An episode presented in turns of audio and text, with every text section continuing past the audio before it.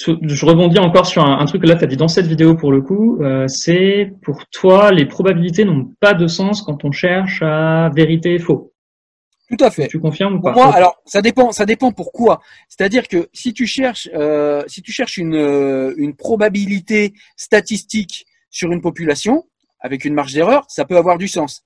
Si tu fais une recherche historique, est-ce que tu as un exemple de vérité absolue du coup? Pardon? Est-ce que tu as un, exemple de vérité absolue? Mais tu, peux ne pas atteindre, et on, sera d'accord là-dessus, je l'ai déjà dit dans la première partie, je suis d'accord sur le fait qu'il n'y a pas de possibilité aujourd'hui d'atteindre une vérité absolue, surtout en histoire, mais je ne suis pas d'accord sur le fait quand même que euh, la vérité historique soit le fruit d'une statistique, d'une méthodologie mathématique.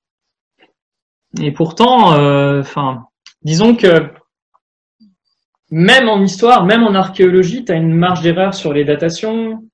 Tu as une marge d'erreur, euh, bah, tu vois, carbone 14, typiquement, ça te donne des fourchettes de temps et pas la date exacte, euh, surtout quand tu remontes loin dans le temps. Et on n'a pas aujourd'hui d'outils qui soient vraiment hyper satisfaisants pour reconstruire l'histoire. Sur le climat, on y arrive à peu près parce qu'on a des mémoires géologiques euh, comme les, couches sédimentaires annuelles, les cernes des arbres, etc., donc ce qu'on appelle la dendrochronologie.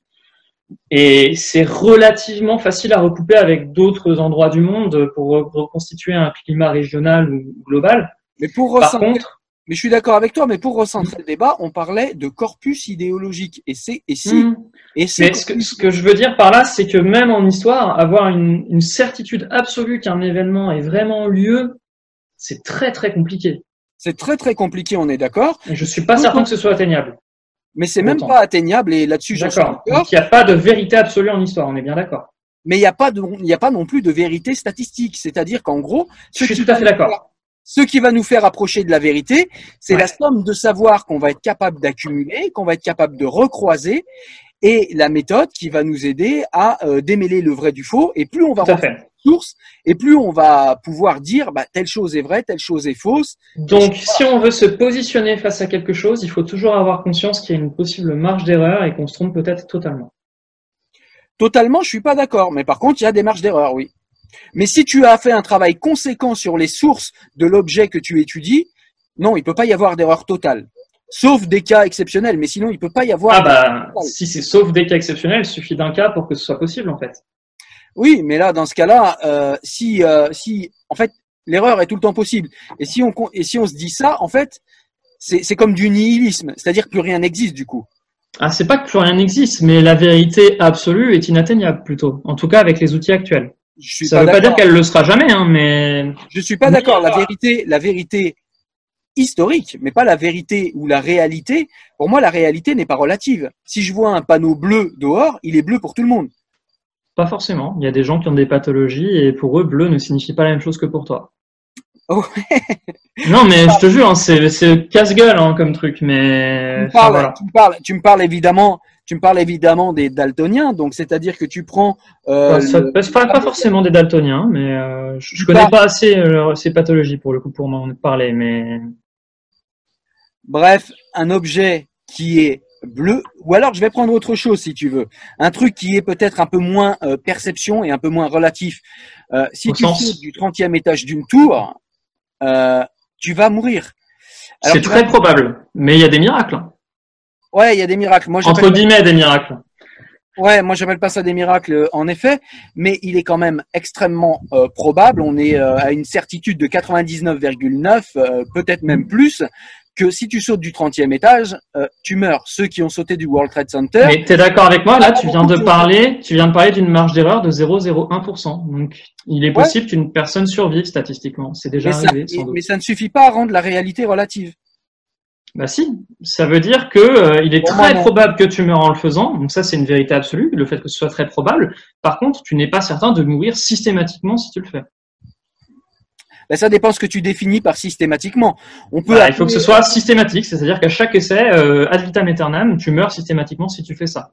Mais ça, ça n'arrive absolument jamais. Il y a toujours une exception pour confirmer la règle. La vérité n'est jamais absolue. La vérité peut être absolue, c'est la perception qui est relative. En tout cas, jusqu'ici, on n'a jamais trouvé, à ma connaissance, alors encore une fois, là, tu vois, je mets des grosses pincettes parce que je connais pas tout. De vérité qu'on puisse qualifier d'absolu. Pour ça, il faudrait qu'on connaisse tout le déroulement des temps du temps zéro jusqu'à la fin des temps si cette fin existe. Peut-être qu'à l'avenir, on se rendra compte qu'il y a des choses qui sont absolues. Mais... Si tu parles de vérité historique, mais aujourd'hui, aujourd'hui, aujourd'hui, on est là, on est en vidéo. J'ai une barbe, c'est une vérité qui est absolue. Alors, si on est d'accord sur la définition de barbe, si on est d'accord sur la définition de vidéo, mais là oui, tu vois, je, je, je pérore un peu, mais euh, Ouais, mais vous êtes, aux définitions. je sais que c'est très à la mode à votre génération de nier la réalité, ce qui vous permet d'avoir des avis complètement loufoques. Tu sais, je pense pas être beaucoup plus jeune que toi. Ah, pardon? Je pense pas être beaucoup plus jeune que toi. Je sais pas, j'ai 40 ans. Euh, donc tu vois, on a quand même 10 ans d'écart. Et je sais que dans votre génération, c'est assez, c'est assez à la mode euh, parce qu'on est sur la génération égalitarisme, c'est-à-dire que tout se vaut, le savoir, le gars qui étudie 20 ans et le gars qui étudie 6 mois, tout se vaut, les idées tout est égal. Attends, laisse-moi juste terminer. Tout se vaut, tout est égal.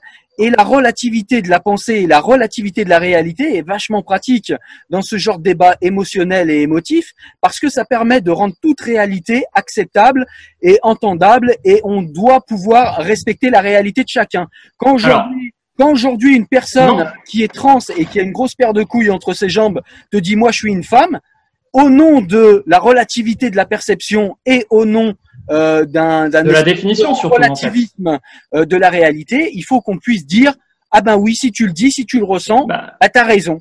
Cette ben, personne n'a peut-être tout simplement pas la même définition de femme que toi. Mais si toi définition est en absolu, ce qui reste à prouver, euh, tu as raison.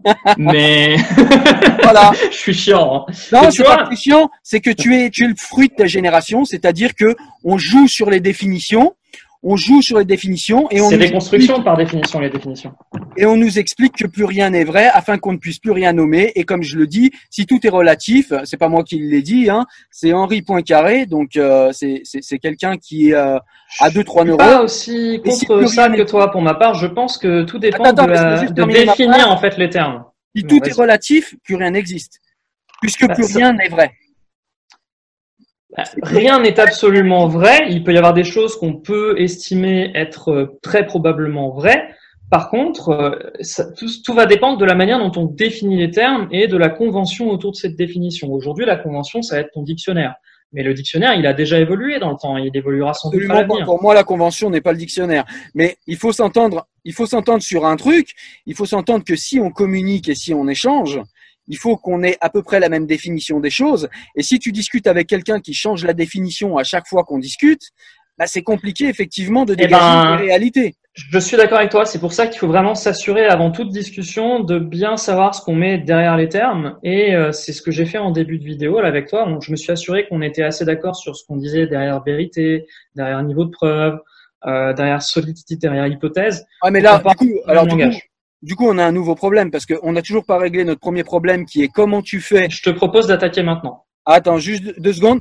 Donc, premier problème, c'était de savoir comment on fait pour se passer du savoir livresque. J'ai toujours pas compris. Et maintenant, on a un deuxième problème, c'est que pour toi, la réalité euh, instantanée est relative. Ce que je conteste clairement. La perception est relative, pas la réalité. La définition aussi, elle est relative. la définition de quoi? De tout. Oui, mais la définition, c'est du domaine de la perception, pas de la réalité. La définition, c'est du domaine de l'avis personnel et de la, perception. de la convention, à la limite. Donc de la perception. Je ne sais pas ce que tu veux dire par perception, du coup, mais... C'est quelque chose qui n'est pas la réalité et qui est le fruit de notre intellect. Donc Alors, qui est une approximation peut-être d'une chose qu'on se représente et... Euh, ok, donc moi j'appelle ça une représentation, du coup. Eh ben, si tu veux, mais représentation ou pas, la représentation est relative, mais la réalité n'est pas relative. La réalité, elle est absolue. On n'est peut-être pas capable de la percevoir dans son. Ouais, de l'atteindre. D'accord, là je te rejoins. Voilà, mais la réalité est la, la, réalité pardon est absolue. Qu'on soit capable ou pas de, de percevoir cet absolutisme est une chose qu'on peut discuter, donc on peut dire que la perception est relative, mais la réalité n'est pas relative pour moi. après, tu vois, t'es pas fan de, du nihilisme, donc euh, mais ouais, je, je vais pas embrayer là-dessus parce que j'ai effectivement pas assez de connaissances sur ce que disent les uns et les autres, ou même moi-même, je, vais pas vraiment creuser la question. Disons que c'est pas un sujet qui, à titre personnel, m'intéresse particulièrement.